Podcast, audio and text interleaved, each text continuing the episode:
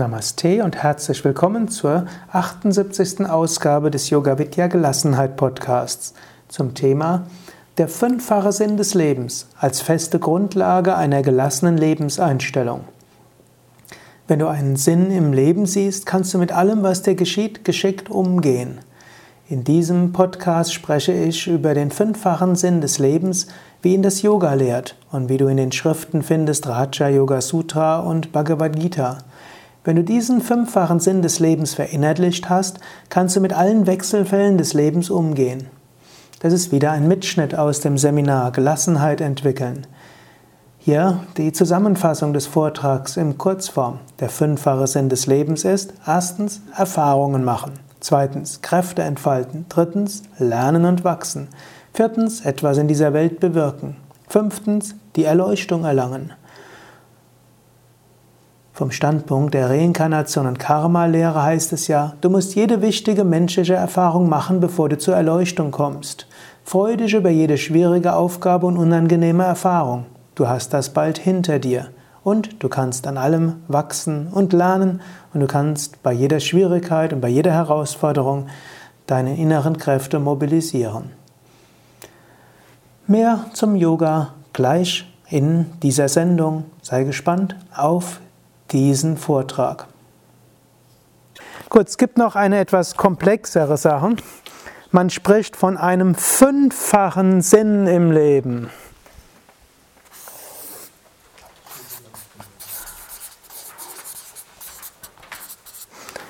Das ist so ganzheitliches Yoga. Man kann sagen Bhagavad Gita und Yoga Sutra kombiniert. Das erste ist Erfahrungen machen.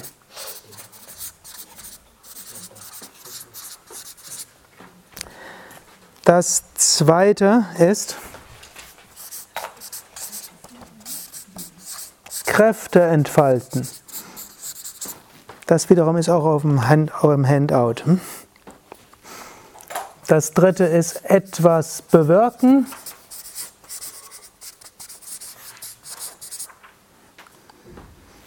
Und dann folgt Lernen, Wachsen. Und das letzte könnte man sagen, Erleuchtung erreichen.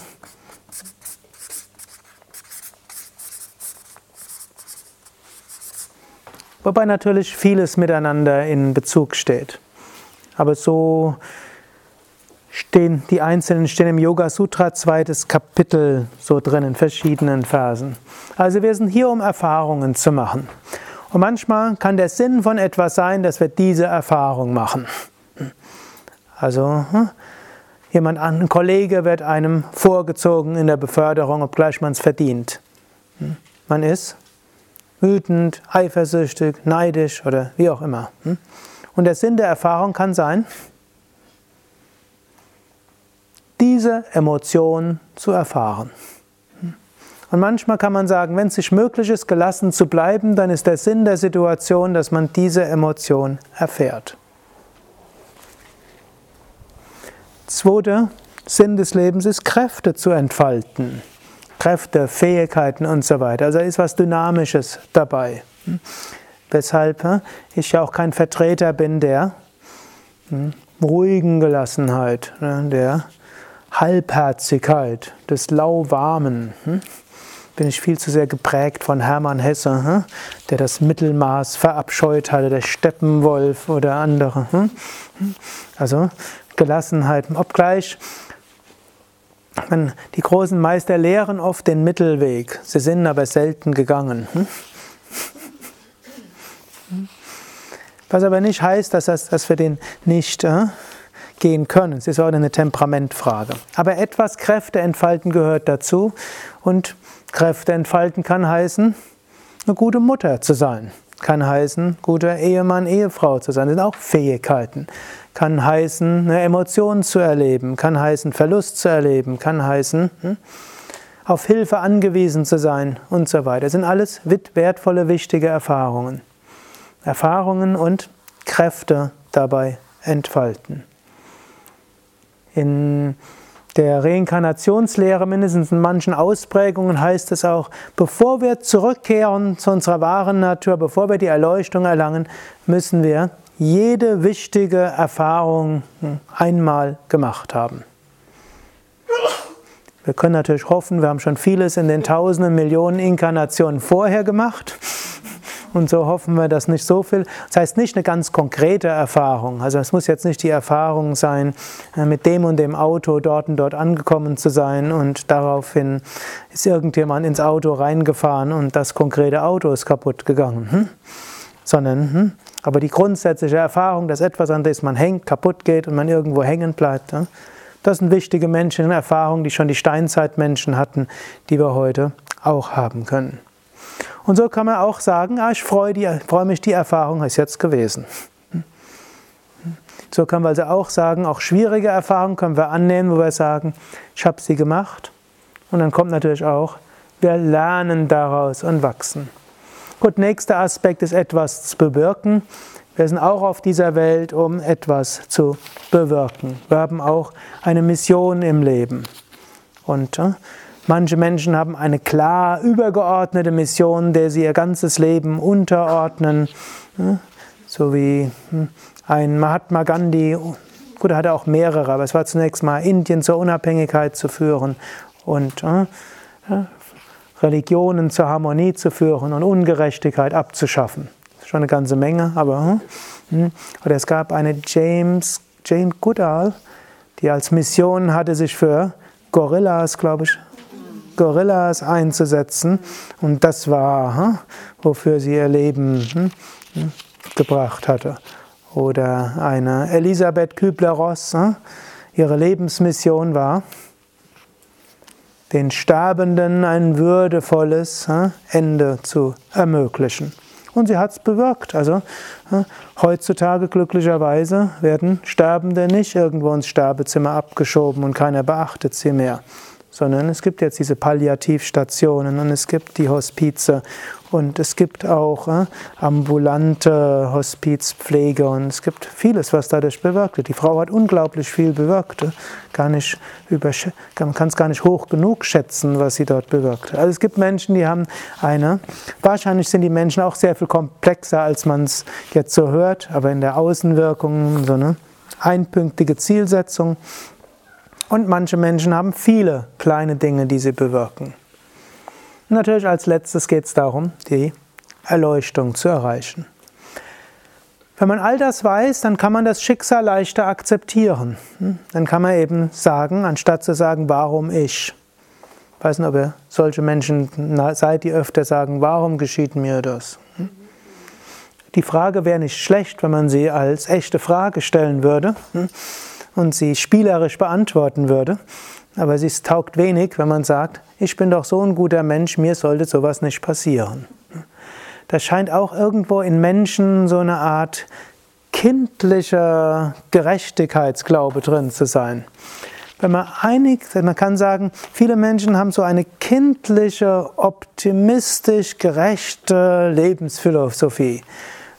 Und vermutlich sind 80 Prozent der Menschen Anhänger davon. Vielleicht ist sogar irgendwie genetisch programmiert. Ne?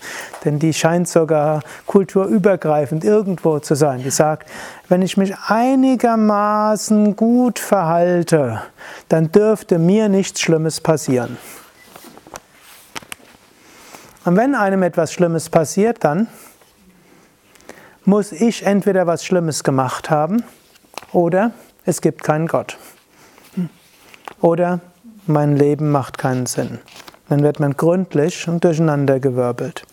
Nur schlimme Dinge passieren. Und sie passieren auch guten Menschen. Jeder Mensch ab einem gewissen Alter hat jemand schon verloren. Und manchmal haben Geschwister schon jemanden verloren. Und das ist nicht neu. In früheren Zeiten war das sogar mehr. Die durchschnittliche Frau hat früher zwölf Kinder zur Welt gebracht, von denen weniger als sechs ein Jahr alt geworden sind und von denen nur zwei Nachkommen gezogen, gezeugt haben.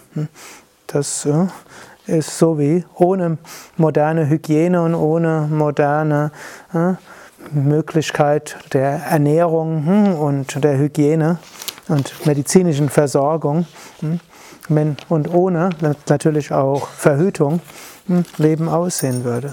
Katastrophen passieren und sie passieren, ohne dass man irgendwas falsch gemacht hat. Katastrophen passieren aber und vor diesem erweiterten Bild kann man davon ausgehen, es sind wertvolle, wichtige Erfahrungen. Irgendwo vor ein paar Monaten war eine Teilnehmerin, die kam zu einer Yogalehrer-Weiterbildung. Und da war besonderes Thema fortgeschrittene Asanas. Ein Tag bevor sie hergekommen ist, gestürzt. Beim Sturz äh, irgendwo Hexenschuss zugezogen. Sie hat sich so gefreut auf fortgeschrittene Asanas. Sie hat mich dann noch angerufen und gefragt, äh, rentiert sich das überhaupt, dass ich komme? Und nach ein paar Worten, die ich dort verstand, gehört habe, war mir klar, hm, das ist gerade für Sie eine wichtige Aufgabe, mal zu lernen, auch in einer fortgeschrittenen Gruppe, sanft zu üben. Und die, das die Verletzung war auch nicht so gravierend, dass ich gesagt habe, bleib besser zu Hause und kurier dich aus. Es war halt irgendwo, schien es mir so, hm, sie wird schon einiges mitmachen können. Hm. Gut, und Sie hat mir dann am Ende hm, so erzählt, ja, es war so gut, dass es mitgemacht hat. Es war so wichtig für sie, dass sie so viele andere sieht, die so fortgeschritten sind und sie kann es nicht mitmachen, dass sie auf ihren eigenen Körper hört. Und sie hat jetzt sehr viel, wird jetzt sehr viel mehr Mitgefühl haben zu den anderen Teilnehmerinnen in ihren Kursen, die sich nicht so anstrengen wie die anderen, denen sie bisher immer gesagt sie sollen doch uns ein bisschen bemühen. Ne? Die Gruppe nicht so aufhalten. Und, ich bin überzeugt, diese Frau wird ihr, wird ihr die Qualität ihres Yoga-Unterrichts in einem solchen Maße verbessern, wie nichts anderes es hätte verbessern können. Ich kann sagen, in dem Fall war es ja nicht tragisch so. Nach drei Viertel der Weiterbildung war ihr Rücken auch wieder ganz okay und die letzten zwei Tage war sie zwar noch vorsichtig, aber alles war in Ordnung. Aber es wäre, kann man auch sagen, bei anderen. Also Erfahrungen machen, Kräfte sammeln. Dann kann man immer wieder überlegen, was kann ich damit bewirken. In diesem Fall auch. Es hat eben gesagt, weil mir das passiert ist, kann ich künftig bessere Yogastunden geben. Die Erfahrung, die ich hatte, hilft mir, mehr zu bewirken. Und viel, in vielerlei Hinsicht schlimme Erfahrungen, die einem passieren, kann man eben auch sagen, ich werde mitfühlender, ich werde einfühlsamer. Hm? Mir hat auch mal jemand erzählt? Er hat immer über die Arbeitslosen geschimpft, hm? bis er selbst wurde. Und die ersten 20 Bewerbungsschreiben noch nicht mal eine Antwort bekommen haben. Hm? Und dann hätte er nie gedacht, ein halbes Jahr lang hm? keinen Job gekriegt. Er hätte sich wirklich bemüht. War eine wichtige Erfahrung für ihn. Seitdem ist er nicht mehr so verurteilend gegenüber sogenannten Sozialschmarotzern. War eine wichtige Erfahrung, eine wichtige Erfahrung, um etwas zu bewirken. Bei ihm kommt dann noch dazu, aus dieser Erfahrung hat er dann später dann sich selbstständig gemacht hm, und hat Leuten erzählt, wie man als Langzeitarbeitsloser wieder einen Job kriegt.